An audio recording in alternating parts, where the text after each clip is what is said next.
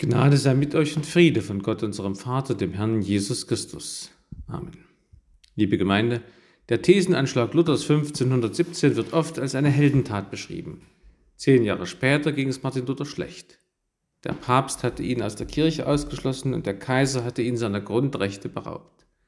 Dann hatte es in Wittenberg Ärger mit den radikalen Bilderstürmern gegeben und danach waren die Bauernkriege ausgebrochen. Einer der wenigen Lichtblicke war die Hochzeit mit Katharina von Bora, aber sonst zum ersten Male meldeten sich seine Nierensteine mit heftigen Schmerzattacken, die bis zur Ohnmacht führten. Der Reformator bekam Todesangst. Wegen der Pest in Wittenberg bangte er auch um das Leben seiner Familie. In dieser Zeit entstand das gewaltige Lied, das bei keinem Reformationsfest fehlen darf, ein Fest der Burg ist unser Gott. Ein biblisches Vorbild für sein Lied fand er im Psalm 46, aber Luther hat den 46. Psalm nicht einfach in Reime gebracht, sondern er hat seinen eigenen Psalm, sein eigenes geistliches Lied mit derselben Grundhaltung gedichtet. Das Lied Ein feste Burg ist unser Gott ist also keine Vertonung des Psalm 46, sondern eine Vertonung von Luthers Gedanken auf der Grundlage von Psalm 46. Ich vermute, dass wegen dieses Lutherliedes Psalm 46 als Predigtext neu eingeführt wurde. Ich habe einige Predigten dazu im Internet gelesen. Nicht wenige evangelische Pfarrer predigen beim Predigtext Psalm 46 über das Lutherlied statt über Psalm 46.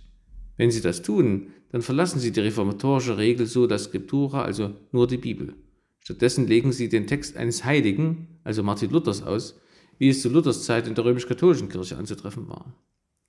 In seinen Summarien über die Psalmen hat der Reformator eine wunderbare Zusammenfassung des Psalms 46 gegeben.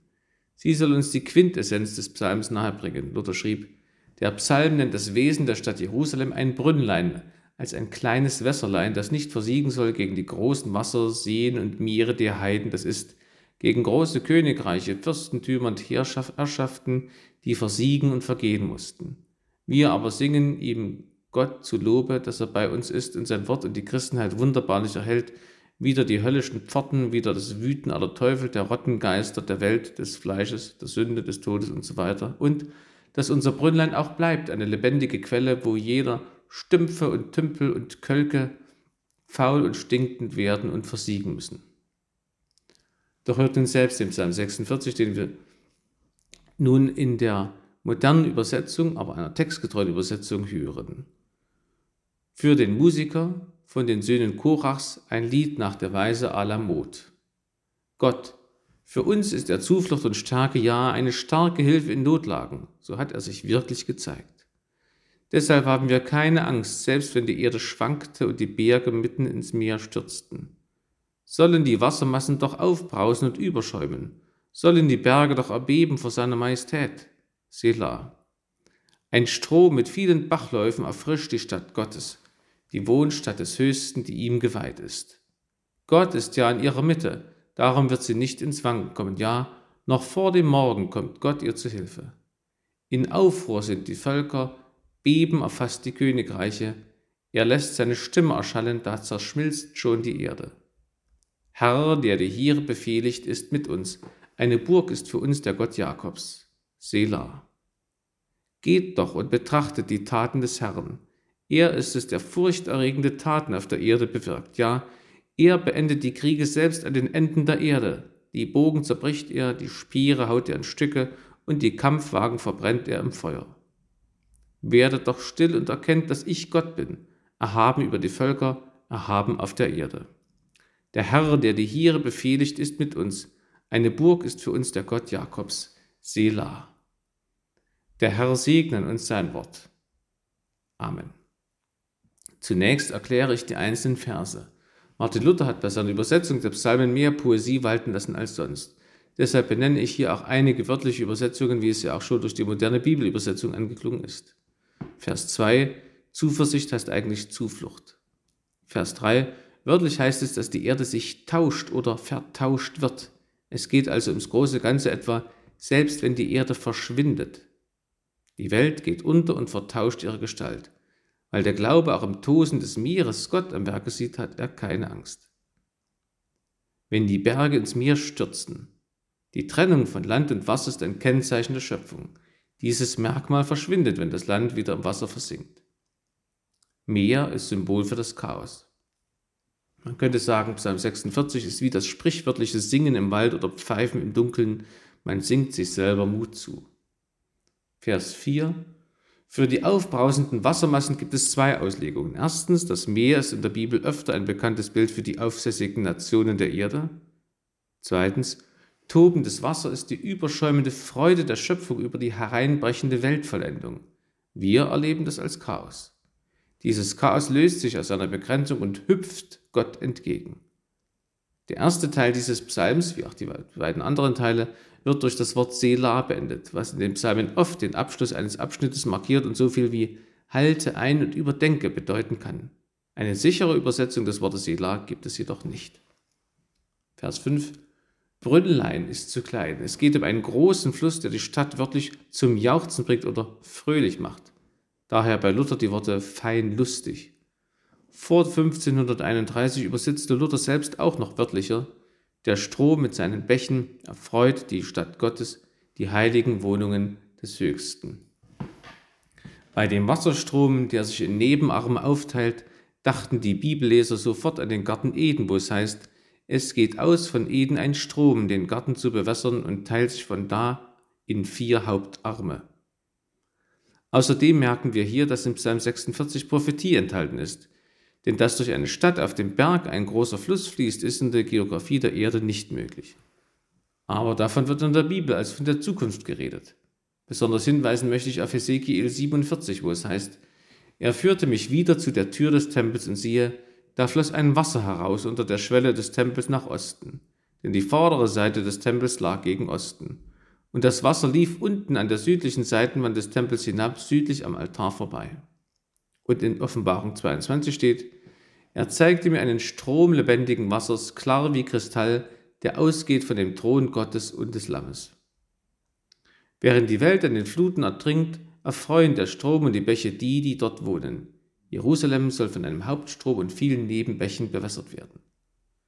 Das Bild vom großen Fluss spielt wohl auf die Wasser von Siloa an, die in verschiedenen Kanälen durch die Stadt flossen und diese mit Wasser versorgten. Aber die Worte können auch tieferen Sinn haben und auf die Zeit des Neuen Testamentes deuten. Ein Ausleger meinte, man mag dabei an das Evangelium denken, diesen mächtigen und doch sanften Strom, dessen Arme, also die Heilswahrheiten, als lebendige Wasser von Jerusalem ausgegangen sind, oder an den Heiligen Geist und dessen Gnadenströme, oder endlich an Gott selbst und seine Liebe. Vers 6 Wegen Gottes Gegenwart wankt die Stadt nicht, nicht wegen ihrer hohen Mauern oder wegen ihrer geografisch günstigen Lage für eine Verteidigung gegen Feinde. Weil der Leib der Christen der Tempel des Heiligen Geistes ist, ist die Gemeinde die Stadt Gottes, in der die heiligen Wohnungen des Höchsten sind. Jesus sagt, wo zwei oder drei versammelt sind in meinem Namen, da bin ich mitten unter ihnen. Ein Ausleger nennt sechs Gründe, warum die Gemeinde des Herrn Gottes Stadt genannt werden kann. Erstens, weil er in ihr wohnt, Zweitens, weil er sie gegründet und erbaut hat. Drittens, weil sie alle ihre Vorrechte von ihm erhalten hat. Viertens, weil er in ihr regiert. Fünftens, weil sie sein besonderes Eigentum ist. Und sechstens, weil er von ihr Zinsen, wie zum Beispiel die Anbetung, genießt. Noch vor dem Morgen kommt Gott ihr zu Hilfe. Der frühe Morgen ist in der Bibel oft die Zeit des hilfreichen Eingreifens Gottes. So war es am Roten Meer, um die Morgenwende kam das Meer wieder in seine Strome, bedeckte Wagen und Reiter und alle Macht des Pharaos, dass nicht einer von ihnen übrig blieb. So war es mit Sanheribs Heer bei der Belagerung Jerusalems. Am Morgen heißt es da, siehe, da lag alles voller Leichname. Im Psalm 30 heißt es, den Abend lang wäre das Weinen, aber des Morgens ist Freude.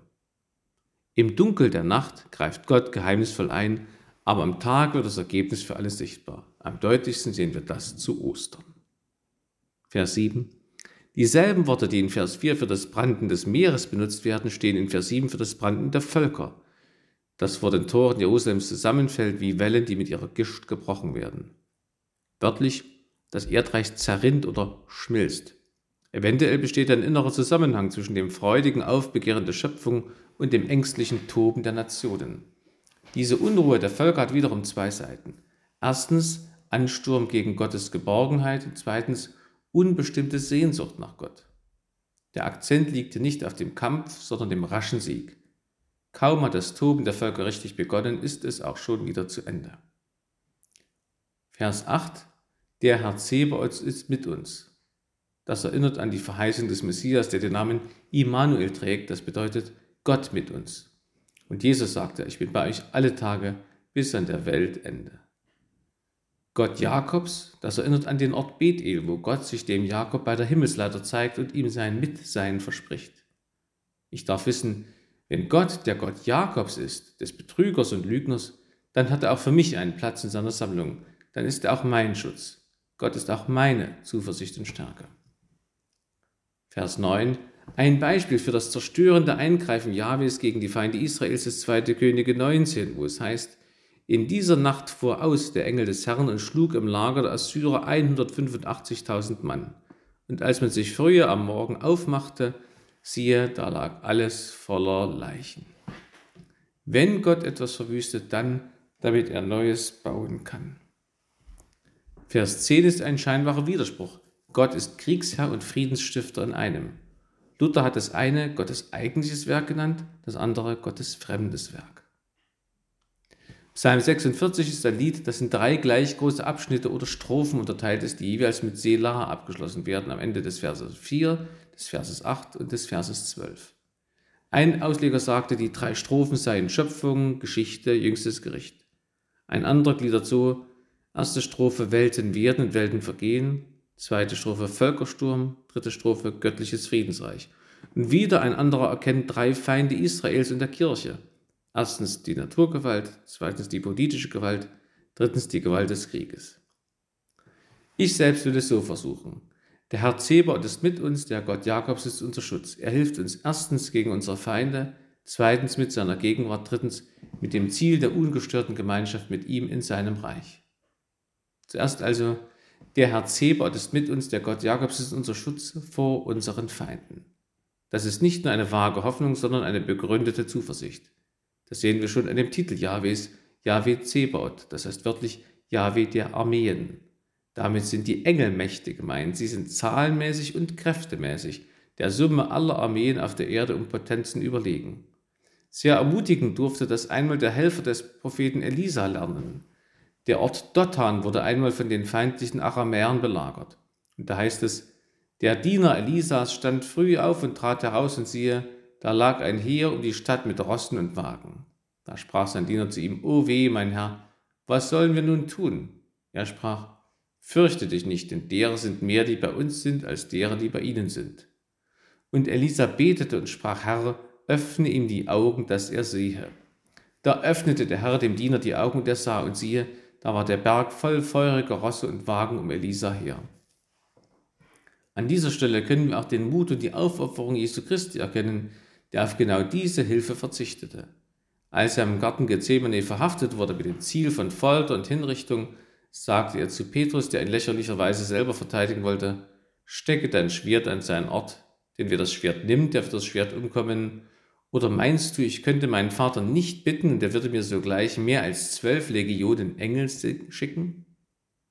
Petrus steht hier für den Menschen, der selber die Welt oder sogar noch Gott retten will. Das ist eine Form von Werkgerechtigkeit und Gotteslästerung. Die reformatorische Botschaft lautet, mit unserer Macht ist nichts getan. Wir sind gar bald verloren. Es streitet uns der rechte Mann, den Gott hat selbst aufkoren. Fragst du, wer der ist? Er heißt Jesus Christ. Ja, Jesus kann helfen. Ja, wir kann helfen. Und ja, wir Menschen und Christen haben Feinde. Unsere Feinde verschwinden nicht dadurch, dass wir leugnen, Feinde zu haben. Auch nicht dadurch, dass wir uns ihnen gegenüber immer friedlich verhalten, was wir auch gar nicht tun. Für alle Menschen treffend hat der Maler Wilhelm Busch geschrieben, es kann der Frömmste nicht in Frieden leben, wenn es dem bösen Nachbarn nicht gefällt. Inzwischen wissen wir auch wieder aus tagesaktuellen Informationen, dass Länder von anderen Ländern tödlich bedroht werden, also Feinde haben. Solche äußeren Feinde hatte und hat Gottes Volk Israel. Bei den Notlagen in unserem Psalm 46 kann man an verschiedene Ereignisse denken, wo Jerusalem durch Gottes Eingreifen wunderbar bewahrt worden ist. Etwa die Belagerung 701 vor Christus durch Sanherib, die durch Engel abgebrochen wurde. An den vereitelten Kriegszug der Könige von Damaskus und Ephraim gegen Ahas von Juda.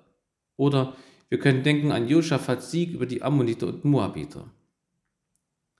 In Vers 9 heißt es über Yahweh, er ist es, der furchterregende Taten auf der Erde bewirkt.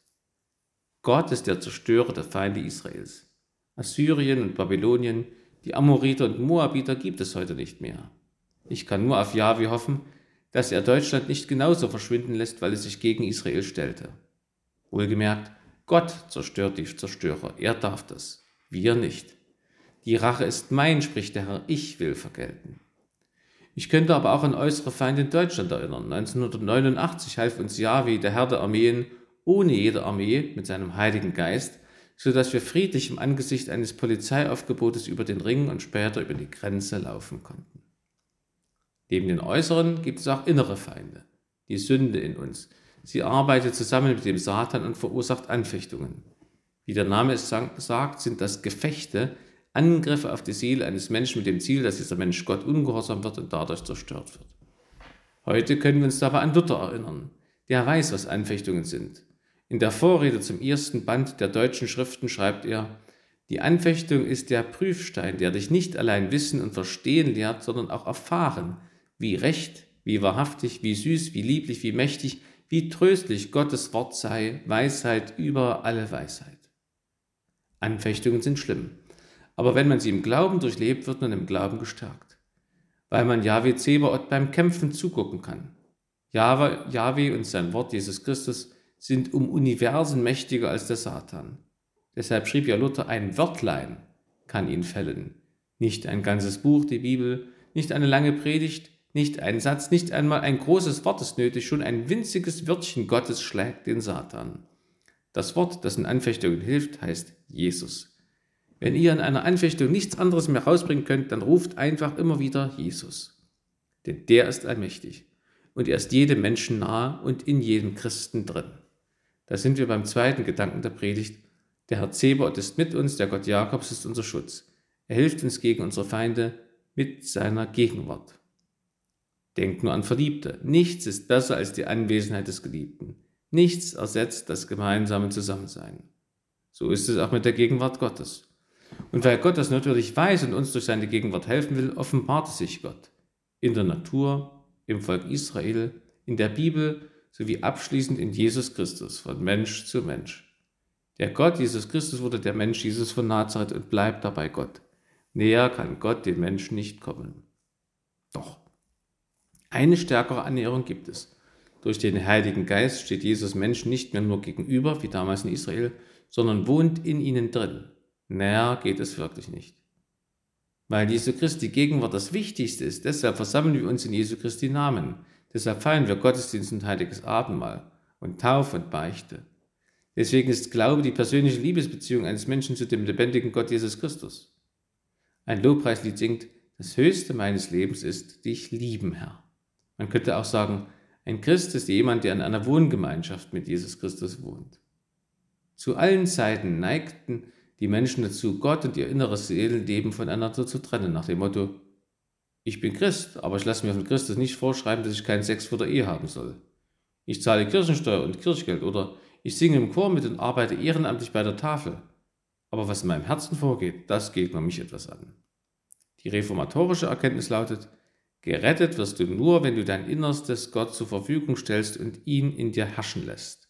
Dein Ehrenamt und deine guten Absichten, deine eigene gute Meinung von dir machen dich nicht zu einem guten Menschen und bringen dich nicht in den Himmel. Die Gegenwart Jesu Christi im Leben eines Christen ist wunderbar, aber in unserer gottfeindlichen Welt auch mit Anfechtungen verbunden. Die ungestörte Gemeinschaft mit Jesus Christus gibt es erst in seinem Reich. Das ist der dritte Aspekt der Predigt. Der Herr Zebot ist mit uns, der Gott Jakobs ist unser Schutz, er hilft uns gegen unsere Feinde mit seiner Gegenwart, mit dem Ziel der ungestörten Gemeinschaft mit ihm in seinem Reich. Für dieses Ziel ist Psalm 46 eine Prophetie. Die ungestörte Gemeinschaft mit Gott wird hier und an anderen Stellen beschrieben als das Wohnen im zukünftigen Jerusalem. Jerusalem wird zum Wallfahrtsort der Völker. Dort gibt es Geborgenheit. Während draußen die Feinde anbrannten wie das wütende Meer, fließt drinnen friedliches, heilbringendes, klares Wasser aus der Bergspitze. In der Offenbarung wird das himmlische Jerusalem so beschrieben, dass es da keine Feinde mehr gibt, sondern alle Einwohner Anbeter Gottes sind. Selbst die Welt ist dann verwandelt oder wie es in unserem Psalm 46 heißt, vertauscht. Es wird eben ein neuer Himmel und eine neue Erde sein. Jetzt, gegen Ende des Kirchenjahres, denken wir besonders daran und singen zum Beispiel Jerusalem, du hochgebaute Stadt. Wir waren letzte Woche dort. Jerusalem ist eine Stadt wie andere Städte auch. Es ist nicht das himmlische Jerusalem. Zu allen Zeiten haben Menschen den Drang verspürt und sind ihm gefolgt, nicht Jesus als den Ort ihrer Rettung zu sehen, sondern Gegenstände, Orte und Personen, nach dem Motto, ich war in Jerusalem und Santiago de Compostela, das reicht. Oder ich habe Pastor so und so live erlebt in seiner Gemeinde. Oder ich war fast jedes Mal auf dem Kirchentag. Nein, kein Ort macht mich heilig. Man kann in Jerusalem leben und doch Irrlehren verbreiten. Die reformatorische Botschaft der Bibel lautet, wir brauchen keinen heiligen Ort, weil Jesus unser Ort ist. Sind wir bei ihm, dann sind wir geborgen. Zum himmlischen Jerusalem sind wir Christen unterwegs. Dorthin kann jeder Mensch gelangen, wenn er an Jesus Christus glaubt. Und jeder Mensch kann jetzt schon einen Vorgeschmack darauf bekommen und Frieden finden und Hilfe in Not, wenn er Jesus Christus sein Leben anvertraut. Damit es auch jeder Mensch erfährt, gibt es die Evangelisierung. Christen erzählen nicht Christen von Christus. Das ist nicht immer leicht.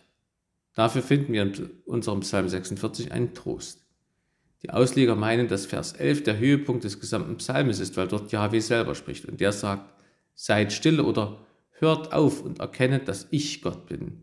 Ich will mich erheben unter den Völkern, ich will mich erheben auf Erden. Das ist ein zweifacher Trost. Yahweh spricht alle an, Juden und Heiden, Israel und seine Feinde. Erster Trost, wir sollen und dürfen mit all unseren eigenen Plänen und Vorhaben und Taten aufhören. Erst dann begreifen wir, dass Yahweh Gott ist.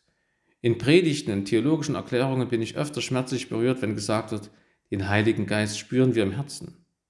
Die Bibel sagt dagegen, unser Geist erhält eine Beglaubigung oder ein Zeugnis vom Heiligen Geist.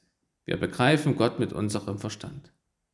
Damit es gelingt, müssen wir aufhören, uns selber Methoden oder Wege zu überlegen, wie wir und andere Menschen Gott erkennen können oder wie wir gute Menschen sein können. Ihr wisst ja, ich erteile Religionsunterricht. Am Ende des Unterrichts stehen wir auf und beten das Vaterunser. Doch das ist gar nicht so leicht. Die Schüler neigen dazu, ganz automatisch und unbewusst am Ende des Unterrichts zuerst einmal Hefte und Bücher zu schließen.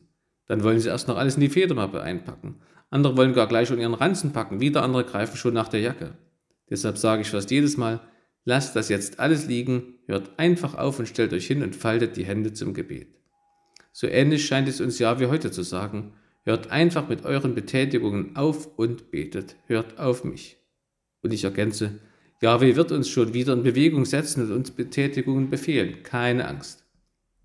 Zweiter Trost, Yahweh sagt, ich will mich erheben unter den Völkern, ich will mich erheben auf Erden. Nicht wir sollen oder können Yahweh erheben, er tut es selber. Nicht nur in der Gemeinde, sondern bei allen Völkern auf der ganzen Erde. Jahwe ist kein Tattergreis, der von uns auf seinen Weltenthron geführt werden müsste, wie ein Pflegeheimbewohner an seinen Platz. Jahwe braucht uns nicht. Weil er uns liebt, nimmt er uns trotzdem in seinen Dienst. Denkt an eine Mutter beim Kuchenbacken. Am schnellsten geht es, wenn sie die Zutaten einkauft, zusammenschüttet und verrührt. In der linken Hand den Teig, mit der rechten die richtige Temperatur im Backofen eingestellt, rein und zu. Aber weil sie will, dass ihre Tochter backen lernt, nimmt sie sich Zeit. Nein, die Äpfel müssen kleiner geschnitten werden. Guck mal, der Teig ist noch klumpig. Es dauert doppelt so lange. Und der Kuchen schmeckt dadurch auch nicht besser. Sie tut es aber aus Liebe zu ihrer Tochter. So beruft uns unser himmlischer Vater Yahweh zu seinen Mitarbeitern aus Liebe zu uns, weil wir seine Kinder sind. Und wie vor wenigen Wochen gesagt, wir sind nicht verantwortlich für den Glauben unserer Mitmenschen. Wofür dann? Wir sind verantwortlich dafür, dass wir sie informieren über Yahweh, seinen Charakter und seine Pläne, dass wir ihnen Jesus Christus vorstellen, damit sie ihn kennenlernen. Und damit haben wir ein sehr weites Betätigungsfeld. Liebe Gemeinde, der Herr Zebaoth ist mit uns, der Gott Jakobs ist unser Schutz. Er hilft uns gegen unsere Feinde mit seiner Gegenwart, mit dem Ziel der ungestörten Gemeinschaft mit ihm in seinem Reich. Reformation heißt, den eigenen Seelenkompass immer wieder auf den Himmel auszurichten und mit Jesus zu Jesus unterwegs zu sein. Gebe Gott, dass wir weiter Kurs auf ihn halten. Amen. Und der Friede Gottes, der höchst als alle Vernunft, der bewahre eure Herzen und Sinne in Christo Jesu. Amen.